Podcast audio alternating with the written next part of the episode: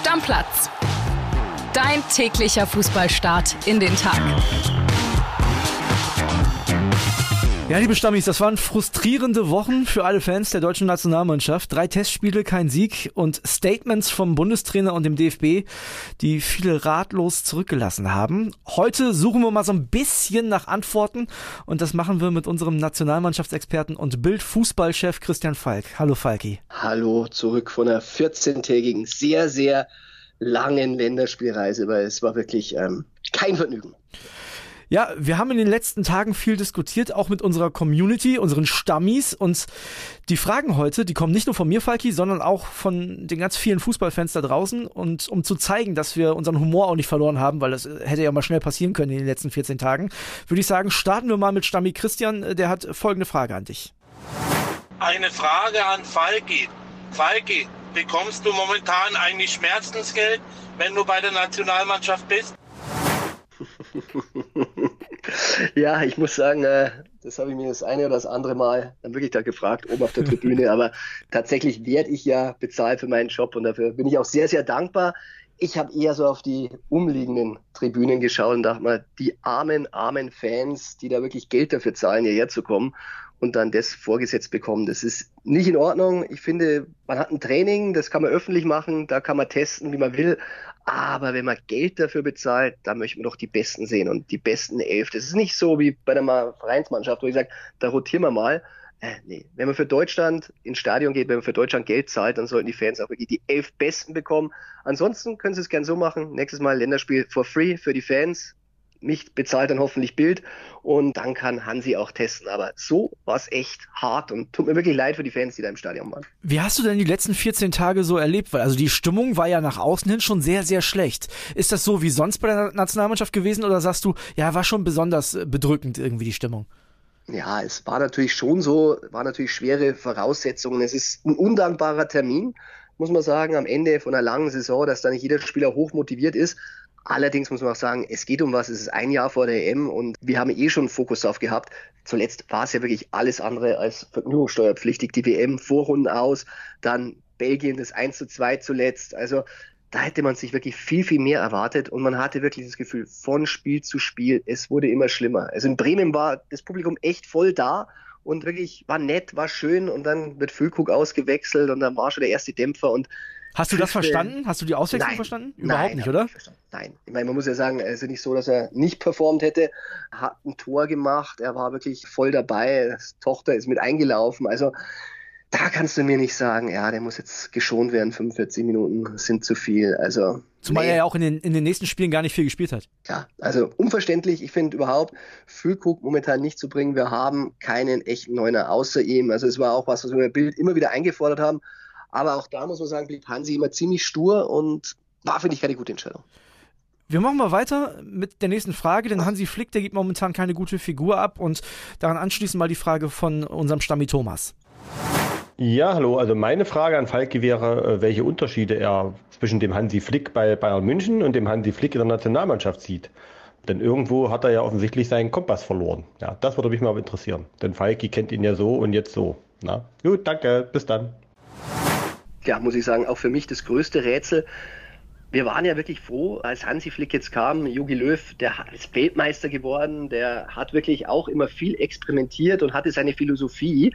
Aber bei Löw hat man ja gesagt, okay, der ist so, der war auch immer so. Mhm. Aber gerade bei Trainern muss man sagen, da ist dann immer gut, wenn ein Gegenpol kommt. Und bei Hansi war das der perfekte Gegenpol. Wir haben gedacht, der kommt jetzt und da macht das wie bei Bayern. Da hat er eine klare Achse gehabt mit Neuer, mit Alaba, mit Kimmich, mit Müller, mit Lewandowski macht er bei der Nationalmannschaft auch. Und bei Hansi hat man das Gefühl gehabt, ja, 4-2-3-1-System, das lässt er jetzt durchspielen, so wie bei Bayern. Und er macht eine klare Hierarchie. Und plötzlich, ich weiß nicht, ob es an diesem Trainerstuhl liegt beim DFB, hält er sich auch so ein bisschen für Yogi und muss auf einmal anfangen zu experimentieren, unnötigerweise.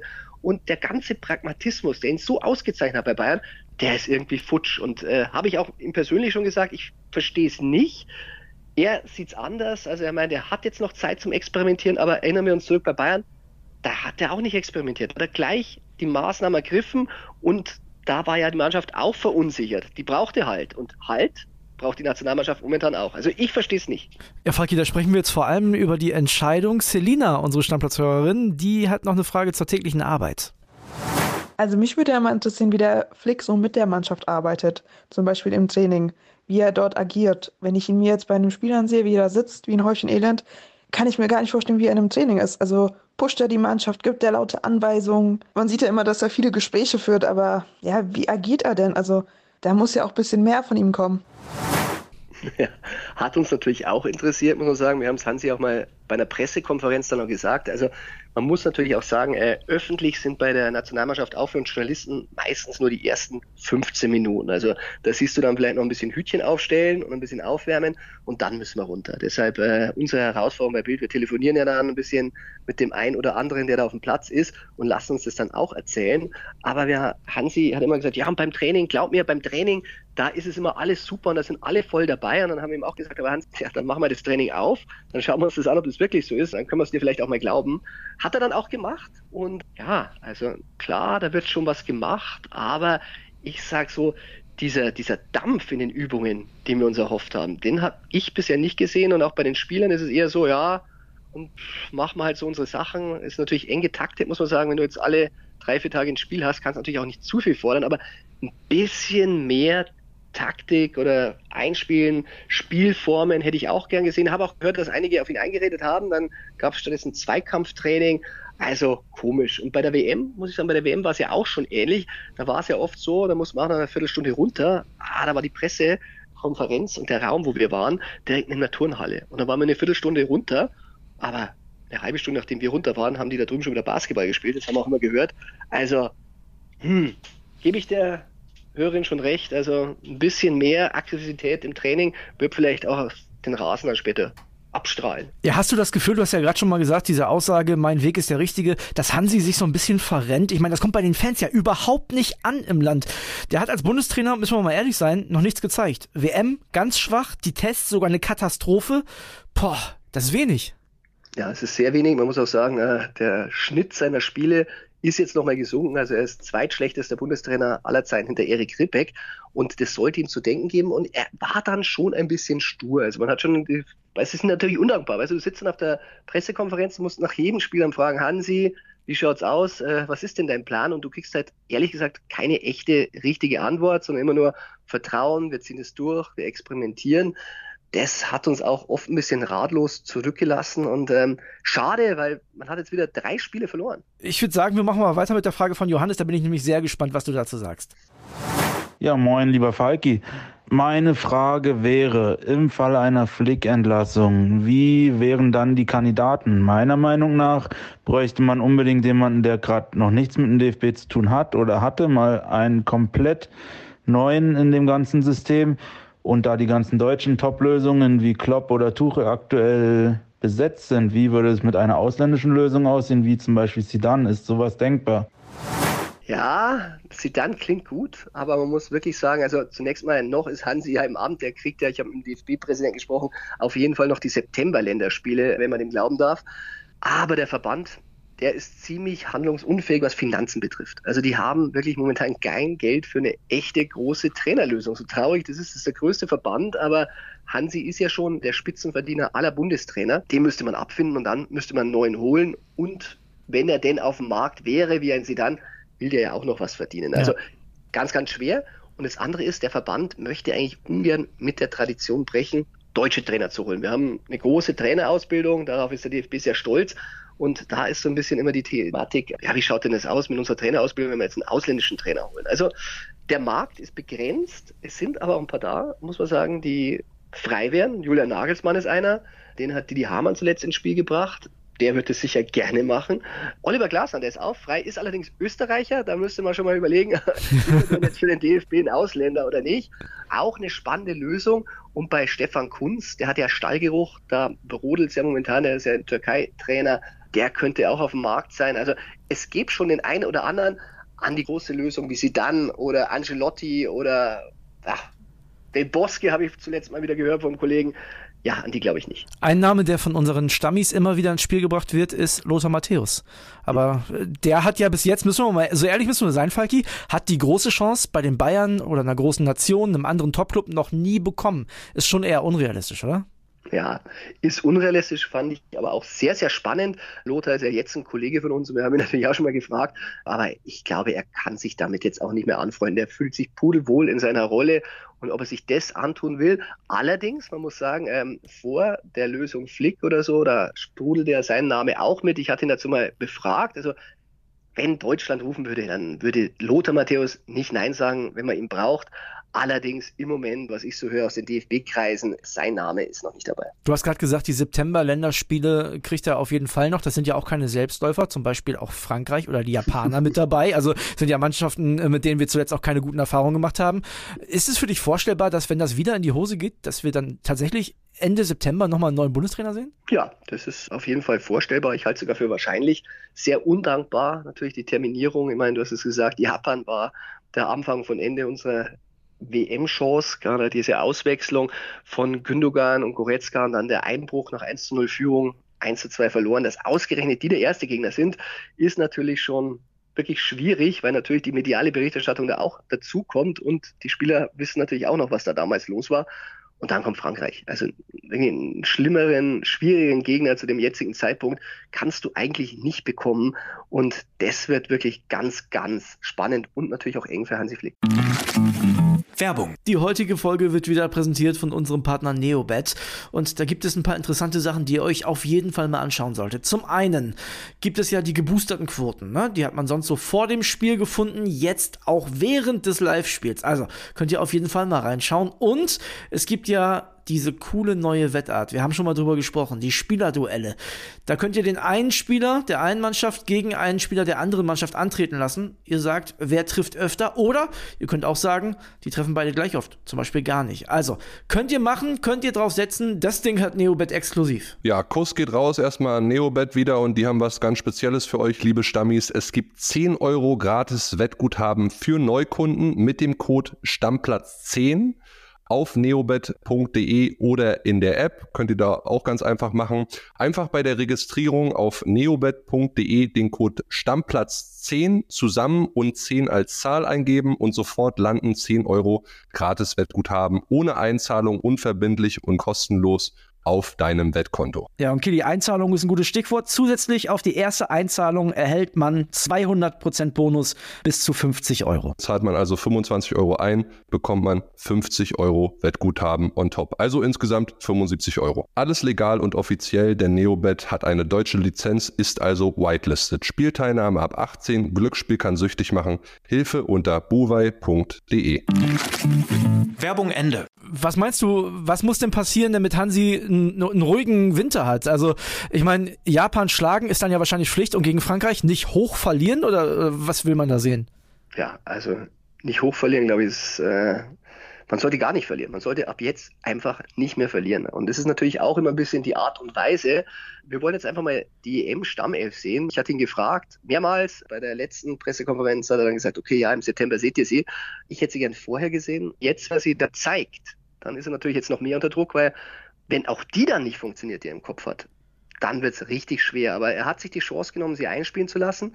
Jetzt muss er darauf setzen, dass die liefern. Also eine weitere Niederlage in den nächsten zwei Spielen sollte sich Hansi Flick nicht erlauben. Also, quasi letzte Chance für Hansi Flick dann im September. Lass uns mal ein bisschen über die Mannschaft sprechen. Der Marcel stellt die folgende Frage, Falki. Wie siehst du das so in der Mannschaft? Sprich, gibt es da, kann das sein, dass das gar nicht, dass Hansi Flick nicht das Problem ist, sondern die Mannschaft allgemein, dass vielleicht Bayern-Block gegen BVB-Block dann Champions League-Sieger Ilkay Gündogan kommt nicht klar mit Alpha-Tier Kimmich. Kann das sein, dass das vielleicht auch da das Problem liegt, dass die Mannschaft allgemein nicht funktioniert? Wie sieht's aus? Hm. Nein, also man muss sagen, die Jungs, die haben echt einen guten Team-Spirit gibt natürlich schon immer so ein bisschen, das ist aber normal, wenn es nicht läuft, gibt es immer ein Grummeln. Wenn so ein Kimmich oder ein Goretzka, die haben natürlich extreme Führungsansprüche und äh, machen die auch geltend innerhalb der Mannschaft. Aber wenn man dann verliert, dann heißt es natürlich auch schnell von den Spielern, die nicht bei Bayern spielen, ja, wo führen sie denn, wo sind sie denn jetzt? Also das kommt immer wieder vor, würde ich jetzt nicht überbewerten, aber Nein, also die Mannschaft, die hält zusammen, die müssen jetzt den Karren aus dem Dreck ziehen, muss man sagen. Und sie wissen auch, das geht nur gemeinsam. Also ist es kein einer gegen den anderen. Aber natürlich muss man sagen, so richtig gut harmonieren tun sie auch nicht. Aber da bin ich dann doch wieder beim Trainer. Da musst du sie auch einspielen lassen. Ja, also eingespielt hat ein Riesenthema. Wir haben zum Beispiel auch mit Stammis diskutiert, die gesagt haben, ja, bei äh, Hummels, Boateng, die hatten einfach mehr Qualität damals. Ja, das ist be bestimmt auch ein Teil der Wahrheit, Falki. Zum Beispiel mehr Qualität als momentan möglicherweise Schlotterbeck und Rüdiger. Aber Hummels und Boateng haben auch zehn Jahre zusammengespielt. Also sowohl im Verein als in der Nationalmannschaft, ne? ja, und das ist halt so ein Ding. Also du musst ja wirklich mal die Mannschaften anschauen. Ich habe mir jetzt zuletzt mal äh, den Spaß erlaubt, weil Rudi Völler natürlich auch einer der Kandidaten ist, die die Mannschaft übernehmen könnten, wenn es denn wirklich alles schief geht. Und dann habe ich mal geschaut, wer spielte denn unter Rudi Völler damals bei der WM 2002 sich bis ins Finale und war sogar gegen Brasilien die bessere Mannschaft im Endspiel, muss man sagen. Und wenn du mal die Namen da durchgehst, also da hat wirklich Hansi viel, viel mehr Qualität auf dem Platz. Ich meine, Ramelow oder Marco Bode, das wissen ja gar nicht mehr alle, wer da alles auf dem Rasen stand. Also man hat wirklich bessere Spieler an Qualität und auch bei Top-Clubs. Ich meine, Rüdiger spielt bei Real, Arbeitswechsel gerade von Chelsea zu Arsenal. Da hat man wirklich Spitzenspieler und äh, da muss man sich schon fragen, warum es in der Nationalmannschaft dann nicht funktioniert also ich will sogar so weit gehen, nicht nur 2002 war die Qualität schlechter, sondern 2006, da reden wir jetzt auch immer alle drüber, ne? Da gab es ja dann diese Niederlage gegen Italien, die übrigens später Weltmeister wurden. Also, ne, das war jetzt, jetzt nicht irgendwie Kolumbien oder so. 2006 war die Qualität meiner Meinung nach individuell auch lange nicht so hoch wie jetzt. Also wir haben doch eine Mannschaft, Falki, oder sehe ich das falsch, die eigentlich vom Potenzial her ins Halbfinale gehört. Ja, also muss man mal ganz klar sagen, ich habe ja vorher noch nicht mal Gündogan erwähnt, der beim Trippelsieger die Fäden zieht und für mich überstrahlend war in der Premier League-Saison. Du hast die ganzen Bayern-Spieler, selbst auf der Torwartposition. Man sagt, da verletzt sich der Manuel Neuer, ein mehrfacher Welttorhüter und dann stellen wir mal den Torhüter vom FC Barcelona in den Kasten. Also das allein kann es einfach nicht sein und man muss auch sagen, wenn du jetzt diese Spieler anführst, 2-6, auch was da für ein Rumpelfußball gespielt wurde, ja. aber da muss man einmal sagen, einspielen lassen, den Jungs Vertrauen schenken. Ich meine, wer soll auch die Mannschaft führen, wenn äh, so ein Ilkay Gündogan nicht mal eine Stammplatzgarantie kriegt? Du hast gerade einen Rudi Völler angesprochen, der hat ein sehr interessantes Interview gegeben nach dem Spiel zuletzt. Der war sehr, sehr sauer. Ich habe das Gefühl gehabt, das war aus der Emotion heraus. Ich glaube nicht, dass er vorher mit Hansi Flick besprochen hat, äh, dass er jetzt sagt, da werden wir einige im September nicht mehr sehen. Aber gut, da müssen wir uns jetzt mit auseinandersetzen, wenn Rudi Völler das in seiner Funktion sagt. Wer sind denn die Leute, die wir nicht mehr wiedersehen? Ich bin so die Mannschaft durchgegangen und dachte, naja, vielleicht Marius Wolf, aber das war's dann auch schon. Die anderen musst du doch wieder einladen. Hm.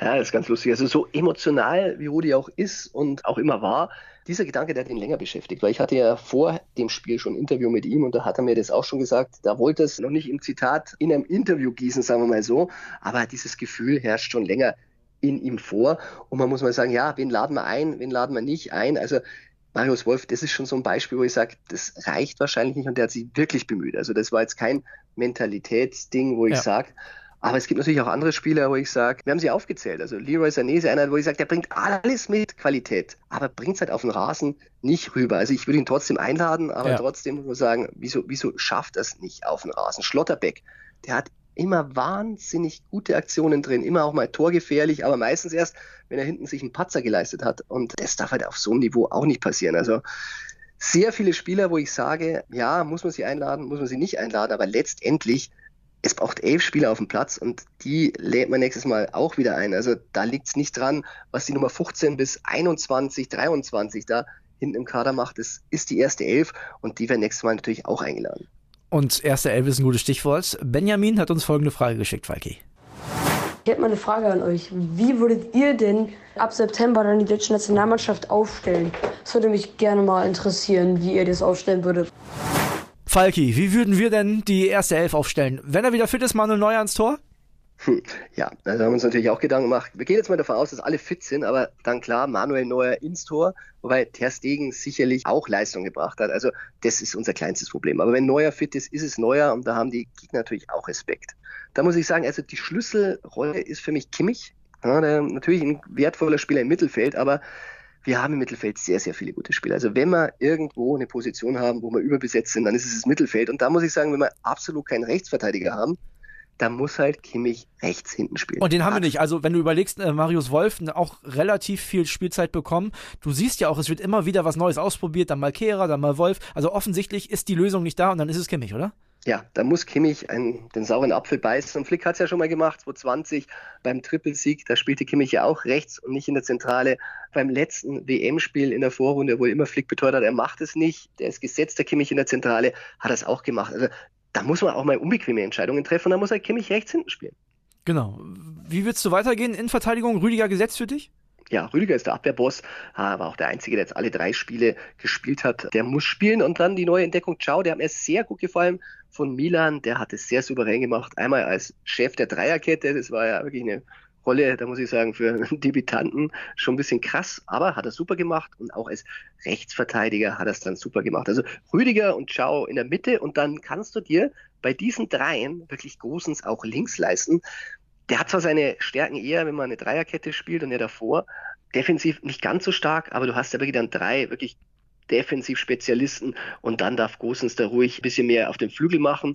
Hat man ja auch immer bei den Flickspielen gesehen, wenn Viererkette war, einer darf versetzt, ein bisschen weiter vorn sein. Das ist dann Gosens. Ich vermute dich dann mal im typisch bayerischen 4-2-3-1. Ähm, das heißt Doppel-6, oder? Nein, muss ich dir, oh. muss ich dir widersprechen. Oha. Ich mache ein 4, 2, 2, 2. Okay. Und, äh, aber es ist eine Doppelsechs, das ist richtig. Und zwar Chan, das ist der einzige Spezialist, den wir haben auf der Sechserposition, der muss da spielen. Ja. Und dann daneben Goretzka, der kein echter Sechser ist. Es im letzten Spiel eigentlich ganz gut gemacht hat gegen Kolumbien. Ach, gegen die Ukraine nicht so gut. Aber wenn du einen Sechser neben dir hast, wie Chan, dann funktioniert das und dann kann er sich nach vorne einschalten. Und dann kannst du dir auch leisten, dass du zwei Kreative vor dir hast. Und das wären bei mir Musiala und natürlich Gündogan.